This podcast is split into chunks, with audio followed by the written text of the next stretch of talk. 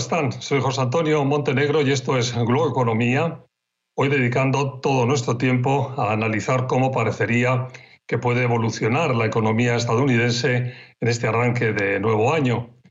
Una economía que puede describirse como en proceso de normalización, pero aún nada normal. En 2021 la economía estadounidense creció en torno al 5,6%, es una estimación aún sin confirmar, porque faltan los datos eh, finales del último trimestre, pero obviamente es una muy buena cifra y el mejor crecimiento en 40 años, pero como contrapartida también es muy alta en este mismo periodo la cifra de inflación, un 7% en el año que acabamos de terminar. Cierto que ha sido un tiempo extraordinario por razón de la pandemia y otro montón de circunstancias, pero en todo caso son magnitudes que están completamente alejadas de lo que sería un ciclo normal. Eh, algo objetivamente positivo es que el índice de desempleo ha conseguido reducirse y en diciembre fue de un 3,9%, en claro camino hacia eh, lo que llamamos pleno empleo. O eso es al menos lo que parece que piensa también la Reserva Federal, que tiene la sensación de que su mandato sobre el empleo está ya camino de estar satisfecho y está poniendo el foco eh, principalmente en la inflación. Una vez que se acabe con el llamado quantitative easing o ayuda a la liquidez a base de compra de bonos en el mercado, la Fed comenzará también con la subida de tipos, que según a quien uno pregunte en este momento, eh, podría consistir en tres, cuatro o incluso bastantes más subidas a lo largo de 2022. Eh, factor destacado, desde luego, en los próximos meses la Reserva Federal y lo que vaya a hacer, como también lo será la actividad mayor o menor de la economía china, una economía con fuerte influencia eh, en, la, en, la, estadounidense, sobre todo vía importaciones, que se notará, por ejemplo, en los cuellos de botella que China está volviendo a producir ya como consecuencia de sus políticas de cierre de actividad por la pandemia. En general, una economía global más floja que en 2021 y una pandemia que sigue teniendo aún fuerte protagonismo serán variables que pondrán obstáculos en el proceso de ir a cierta normalización económica en un año que hay que recordar que además incluye elecciones de medio término. Pero pausa y entramos en materia con la ayuda de mi invitado hoy, Eduardo Porter, autor y columnista económico de The New York Times. Enseguida, aquí en Globo Economía.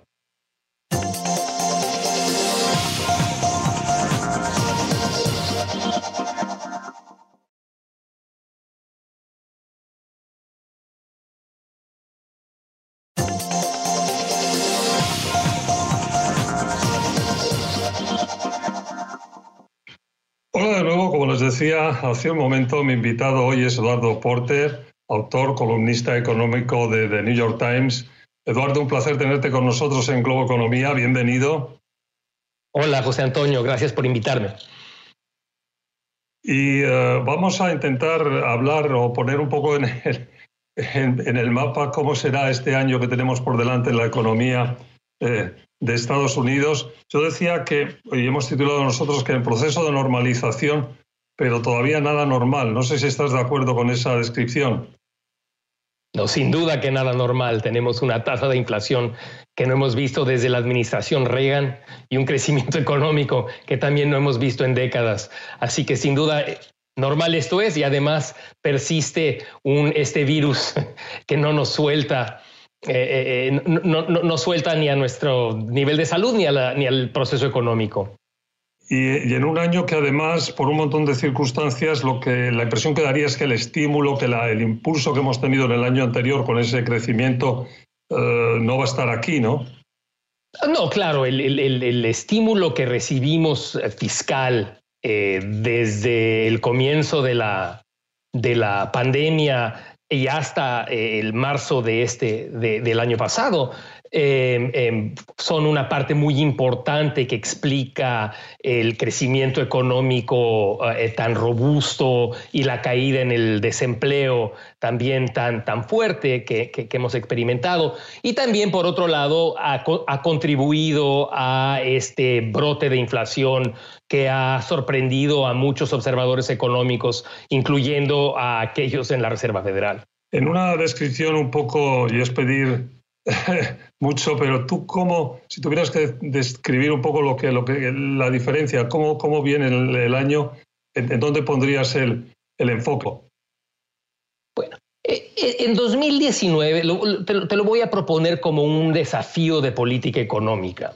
En el 2019 y el 2020, el desafío principal era, bueno, primero, claro, contener el, virus, eh, pero también era tratar de darle estímulo a la economía de manera que todas estas eh, familias que no podían trabajar a causa del virus pudieran mantener su nivel de ingreso y se pudieran mantener, digamos, eh, un cierto nivel de, desarrollo económico. Esos fueron, digamos, los principales objetivos tanto de la administración Biden como de la Reserva Federal, que mantuvo una política monetaria muy, muy expansiva, eh, con este proceso que, llaman quantitative easing y, y manteniendo los manteniendo los tipos muy bajos en la espera de que el desempleo que se disparó al comienzo del COVID cayera eh, de, manera, de manera sustancial.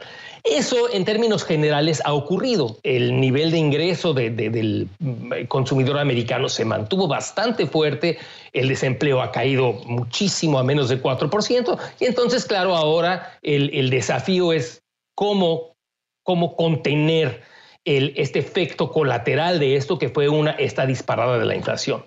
Ahora, depende de qué es lo que está produciendo esta inflación, la política se puede volver más contractiva eh, eh, o menos. Si, como mucha gente en la Reserva Federal piensa, ha sido primordialmente a causa de estos cuellos de botella en la cadena productiva mundial eh, que han generado problemas de, oferta y también por parte de la, de la demanda, este aumento en, el esfuerzo fiscal que aumentó la capacidad de demanda.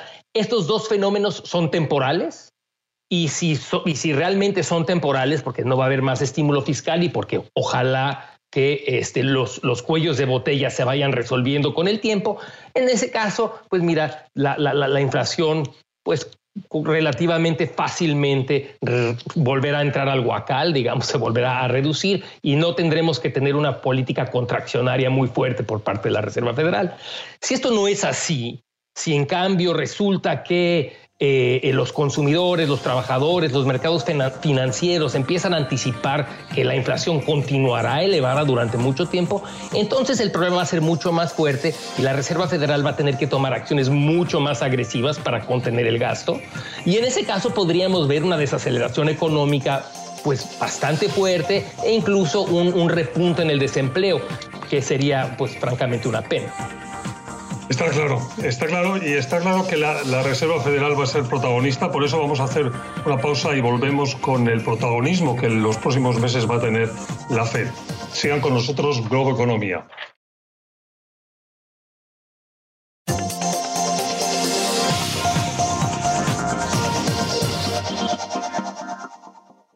Hola de nuevo, Globo Economía. Estamos hoy hablando de la economía de Estados Unidos en 2022 eh, con eh, Eduardo Porter, columnista económico, autor de The New York Times. Ah, y en este bloque decíamos, Eduardo, que queríamos un poco centrarnos en el protagonismo que sin duda, tú lo anticipabas, va a tener la Fed, ¿no? Eh, bueno, ahora lo que está parece ya bastante claro es que se acabará con el quantitative easing, con esa ayuda a la liquidez que hemos visto de forma extraordinaria por un montón de tiempo, y que van a empezar las subidas de las tasas de los tipos de interés, ahí según con quién hable uno, pueden ser dos, tres, cuatro, cinco. ahora mismo las, las predicciones son verdaderamente muy distintas entre unos y otros, pero e, ese va a ser un poco el foco, ¿no? ¿Cómo, qué, qué anticipas tú en, en, este tema en concreto de, las, de los tipos de interés? Pues mira, creo que es muy peligroso ahorita hacer pronósticos así de firmes sobre qué va a, ocurrir eh, con los tipos de interés, precisamente porque, como aludes, eh, hay una enorme incertidumbre sobre cómo interpretar la información económica que nos viene llegando. Entonces, como mencioné hace un momento, yo creo que no está resuelto, eh, eh, no está resuelta la pregunta de si esto es realmente una respuesta a factores temporales o si esto se va a volver una característica más a largo término, más permanente en cómo los actores económicos identifican el momento en el que estamos pasando. Ahora, yo te podría, yo, te sugeriría, eh, mi intuición es que el, argumento de que esto es algo relativamente pasajero eh, em, es fuerte eh, por básicamente dos cosas. Primero, eh, la más fuerte es que si uno mira a los mercados financieros, si uno mira al mercado de bonos del tesoro, la no, no aparece ahí ninguna anticipación de que la inflación se va a mantener alta durante mucho tiempo. Se espera sí mayor inflación en el próximo año, pero si uno mira los tipos de interés más hacia adelante, ahí como parece haber un cierto consenso o por lo menos una mayoría que cree que la inflación va, a reducirse. Entonces, esa parte me tranquiliza un poco. Eh, eh, la parte que deja de tranquilizarme tanto es, el hecho de que el, el virus continúa a hacer mella en, las cadenas productivas ¿no? internacionales, en particular en China. Y eso pues podría darle, podría estar reduciendo la oferta y estar eh, eh, apuntalando subidas de precios durante muchos meses hacia adelante. Entonces hay que determinar entre estos distintos factores es, está todavía muy en el aire y yo creo que ni siquiera eh, los, los, miembros de la Reserva Federal tienen mucha clareza en sobre cuándo van a empezar a levantar tasas de interés y cuántas veces lo van a hacer. Sí, estoy completamente de acuerdo. Eso explica precisamente esa panoplia tan, tan amplísima de, de alternativas que, que, bueno, que hace la gente, como dices tú, quizás sin demasiado juicio, vamos, juicio, eh, con demasiadas probabilidades de equivocarse porque puede ser cualquier cosa. Ahí lo que sí parece que es más claro, o por lo menos la FED dice tener más claro, yo lo comentaba en mi introducción, es que con el tema del empleo están más satisfechos, incluso creen, ven que estamos en el camino del pleno empleo y que por eso su enfoque debe ser un poco en evaluar este tema de la inflación, qué tanto es transitoria, qué tanto no es transitoria, qué tipo de medidas hay que tomar. Eh, tu opinión sobre la parte del empleo, bueno, ahí eh, la cifra es objetiva, ¿no? Ha, caído de por el índice, el índice de desempleo, pero ¿hasta qué punto crees que esa apreciación que tiene la FED de que estamos alcanzando casi el, pleno empleo es, es correcta? No, me, parece que el cambio de, enfoque, de énfasis de la Reserva Federal es perfecto. Eh, no te sé decir si 3,9% es eh, empleo completo eh, o si puede caer a 3,7 o qué, pero sin duda el desempleo ha caído muy rápidamente y otros indicadores también muestran un mercado del empleo muy, muy fuerte, como por ejemplo el índice de gente que está renunciando a sus empleos en búsqueda de un empleo mejor, eh, está también por los aires. ha habido un aumento eh, consistente en salarios, sobre todo entre los empleos de, menor pago. Ha habido ahí un, incremento de salarios importante. Entonces, esos todos son indicadores que, sugieren que el mercado de trabajo ha respondido bien a, la política monetaria eh, y, a la, recuperación económica en general. Y entonces es, válido ahora ponerle más énfasis a este efecto colateral que ha sido el repunte de precios ah, y prestarle quizá menos atención, no menos atención pues, pero quitarle un poco al pie al acelerador del estímulo a la demanda ah, eh, que, cuyo objetivo era, era aumentar el empleo y reducir el desempleo. Bueno, pues con esto vamos a ir a una pausa. Cuando lo vamos hemos mencionado que este año además hay elecciones de medio término. Hemos mencionado el tema de, de, esa desaceleración china que puede tener más influencia, sobre todo en el tema de las cadenas de, de montaje, las cadenas de, oferta. Vamos a hacer una pausa y volvemos con más Globo Economía.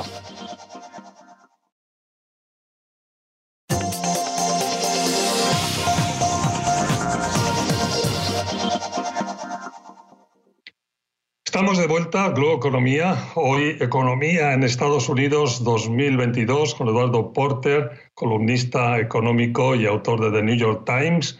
Eh, Eduardo, en este bloque, el factor político y factor elecciones. Hemos titulado nosotros, bueno, eh, siempre son importantes, este año seguramente todavía un poco más, ¿no? No, sin duda. Eh, eh, eh, yo lo que, creo, y me parece que aludiste a esto al comenzar el programa, podemos esperar muy, muy poco del sistema político americano este año. poco o quizá incluso nada, sobre todo del Congreso. Así que sí, sí lo, veo un año en que la legislación no va a contribuir de ninguna manera al crecimiento económico o incluso a la salud de más largo plazo de la economía americana. Con lo cual ahí seguramente hay que olvidarse de cualquier tipo de estímulo fiscal, de, aumentar un poco el tema de infraestructuras. Todo eso, no sé, salvo sorpresa, te pregunto, pero daría la impresión de que está ya terminado, ¿no? Sí, creo que, creo que estoy de acuerdo contigo. Eh, diría, sin embargo, que creo que el, el objetivo del segundo paquete de infraestructura de que proponía la Casa Blanca, lo que llamaban la infraestructura humana, no se proponía como un estímulo fiscal, eh, sino había propuestas también de recaudación de impuestos para pagar por el paquete de manera que su impacto fiscal sobre la demanda fuera pues relativo, netamente pues cerca, tan cerca del cero como posible. Su efecto más, su, su, intención más bien era como digamos apuntalar la economía a largo plazo para digamos dar, ayudar a estimular a que más, por ejemplo, mujeres entren al mercado de trabajo, ofreciéndoles ayuda para cuidar a sus niños, eh, ofreciendo apoyos al sector salud, para poder enfrentar mejor situaciones como el COVID. Era una cosa como más secular, menos de estímulo cíclico. La incertidumbre de la pandemia que hemos ido comentando y que, bueno, es, eh, tiene como subidas, bajadas, pero daría la impresión de que todavía, por, razones como estas que estamos comentando y otras muchas, eh, es otra eh, historia que no, que no va a ceder en, en este año, ¿no? Sí, no, mira, uno quiere sentirse optimista porque aparentemente el impacto de salud del Omicron es más leve que el de variantes anteriores, que la gente vacunada está relativamente a salvo de ser hospitalizada o de, morir por esto. Y entonces queremos pensar que ya estamos de camino de la salida.